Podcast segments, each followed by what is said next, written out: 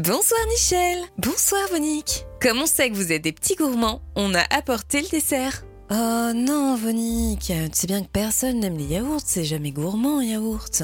Plus maintenant Grâce aux colonies de bifidolactants dont nous avons accéléré la perception du continuum espace-temps, ils arrivent à générer le goût du yaourt auquel vous pensez en seulement une seconde. Vous souvenez-vous quand il fallait encore attendre 6 secondes avant de profiter de son yaourt? C'est terminé Ce ne sont plus 60 000 ni 120 000, mais bien 4 millions de générations de bifidolactantes contenues dans une seule cuillère et ayant un seul but, connaître et reproduire le goût de votre choix à l'échelle du micron. Mmh, je vais en apporter tout le temps maintenant. Ferment d'antan, le vrai goût des choses.